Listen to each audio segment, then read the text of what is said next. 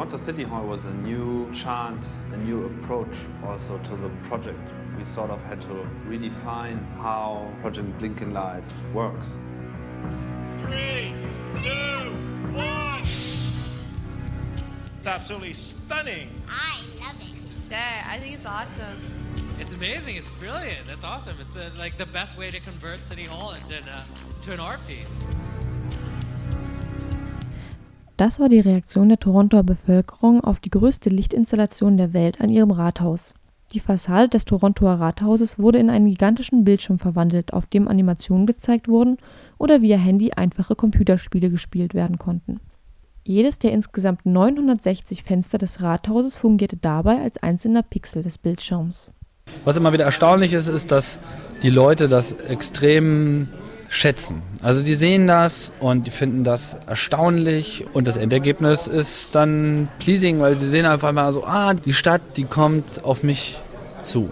Da ist so auf einmal das Rathaus, das ist so ein ferner Glaskasten, da geht man vielleicht ab und zu mal unten rein, aber eigentlich hat man damit nichts zu tun. Und auf einmal gehört einem das Haus. Auf einmal kann man so sein Handy zücken und kann ein Spiel drauf spielen und jeder nimmt daran teil und jeder äh, fühlt sich, glaube ich, dann auch mehr noch als ein Teil des Erlebnisses Stadtgemeinschaft als vorher. Das sagte Tim Pretloff, einer der Organisatoren des Projekts Blinken Lights. Das Projekt Blinken Lights ist ein Berliner Projekt, welches die Installation in Toronto realisiert hat.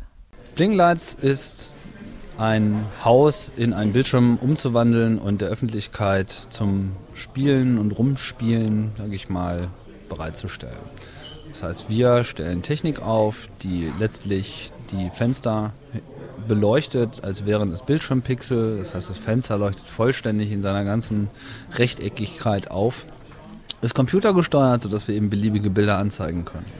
No, we were just actually discussing how you could do this. I'm thinking magic, probably gnomes, possibly leprechauns. I'm trying to understand what it is. I don't know. I'd assume someone's in there flicking the light switch. It's the sickest crap I've ever seen. Uh, I'm assuming there's light panels behind the windows. Computer controlled? It's uh, interesting how each window kind of represents like a pixel. Die ist dann immer sehr unterschiedlich, aber im Prinzip ist es so, wir müssen irgendetwas auf die Fenster auftragen, damit sie eben diese opake Transluzenz, wie man sagt, äh, erzeugen. Das heißt, wenn man eine Lampe hinter das Fenster steht, dann sieht man ja erstmal nichts anderes als einen kleinen Punkt. Wenn man aber eben so eine, Plane davor hängt, wie wir das jetzt äh, in letzter Zeit immer machen, beziehungsweise wie beim ersten Mal einfach Alpina Weiß, Wandfarbe nehmen und das da drauf streichen, dann hat man einfach diesen Aufleuchteffekt, dass das ganze Fenster ein Pixel wird. Und diese Lampen werden dann wiederum von einem Computer gesteuert. Und diese Computersteuerung zu realisieren und eben auch den Aufbau der Lampen zu realisieren, diese ganze Logistik, die damit zusammenhängt, das ist eben das, was wir tun. Und dann schaffen wir vor allem Zugänge für andere Leute, damit sie ihre Inhalte dort reinbringen bzw. spielen können, vorzugsweise mit dem Telefon. Die Idee zum Blinken Lights kam zum 20. Geburtstag vom Chaos Computer Club, als es um die Frage ging, wie der Geburtstag zu feiern wäre. Zu diesem Zeitpunkt wurde gerade das Haus des Lehrers am Berliner Alexanderplatz verkauft. Und das leer, einfach so vor sich hinstehende Haus, Haus des Lehrers, hat uns einfach auf diese Idee gebracht. In dem Moment, wo klar war, dass uns auch niemand davon abhalten wollen würde, wenn wir das dann unternehmen würden wollen, dann hat uns äh, nichts mehr aufhalten können. Nach dem Haus des Lehrers folgte ein Projekt in der französischen Nationalbibliothek und dieses Jahr eben das Projekt in Toronto.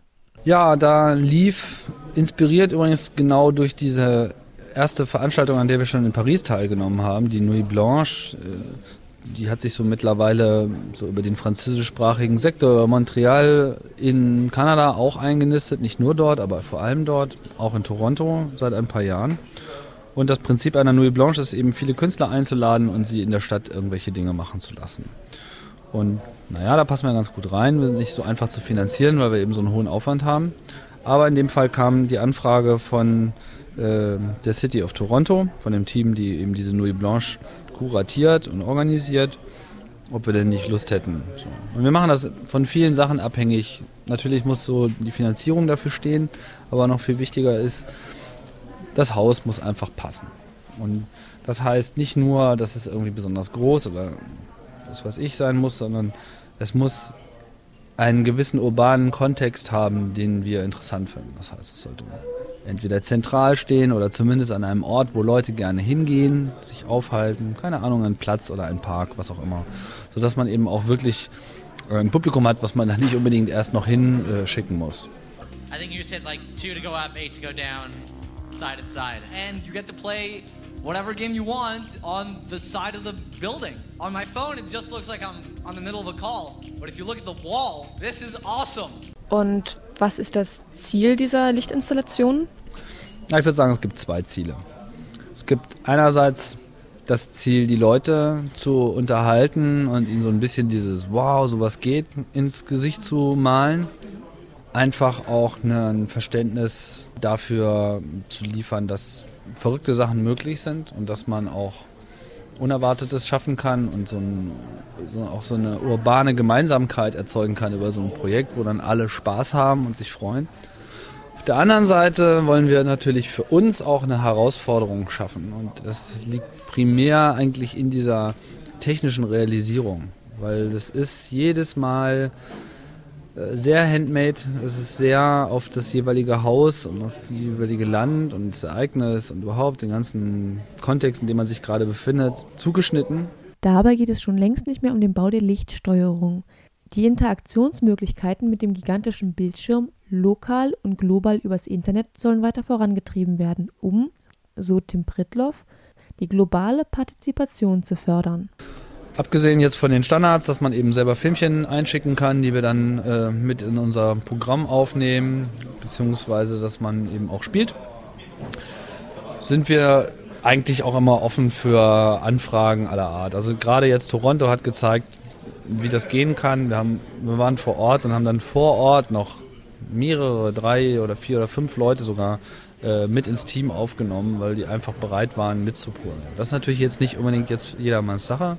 Letztlich geht es, wie ich schon meinte, auch um diese Interaktionsmöglichkeiten, da möglichst einfach zu verstehende neue Schnittstellen zu bauen, die Stadt und der Bürger in der Stadt und dass das Ganze zueinander kommt und dass man eben Spaß hat. Nicht mehr und nicht weniger ist Blinklights. When you can play a game yourself on a building, or you can even design your own animation and put it up on this huge screen, that's something where people really reconnect to the public space. That is so cool.